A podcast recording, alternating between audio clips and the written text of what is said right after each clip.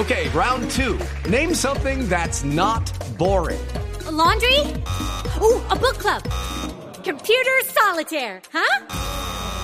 Ah, oh, sorry, we were looking for Chumba Casino. That's right. ChumbaCasino.com has over 100 casino style games. Join today and play for free for your chance to redeem some serious prizes. ChumbaCasino.com. No purchase necessary. Full prohibited by law. 18 plus terms and conditions apply. See website for details. Eduardo, muy buenos días. Buenos días para todos los oyentes de Blue Radio. Feliz comienzo de semana. Y vamos a hablar de los hechos, las noticias y todo lo que ocurrió en Bogotá mientras que ustedes dormían.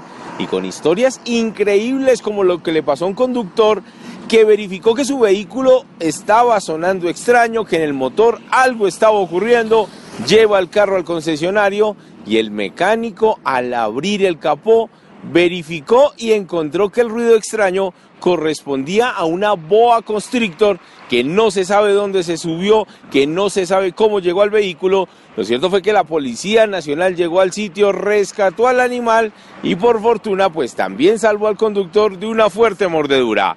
Hablemos de lo ocurrido el pasado fin de semana, el sábado en horas de la tarde, con la muerte de un conductor, Miguel Antonio Gómez, en un acto intolerante que reprochan las autoridades, reprochan los taxistas aquí en Bogotá y se trata de uno de los pasajeros que al parecer discute con el taxista porque el conductor le pidió que no le ensuciara el carro. De allí una fuerte pelea en el barrio Eduardo Santos, de allí la agresión de los pasajeros al taxista que minutos después falleció en el Hospital Santa Clara. Anoche fue la audiencia de imputación de cargos contra las dos personas señaladas de haber cometido el crimen.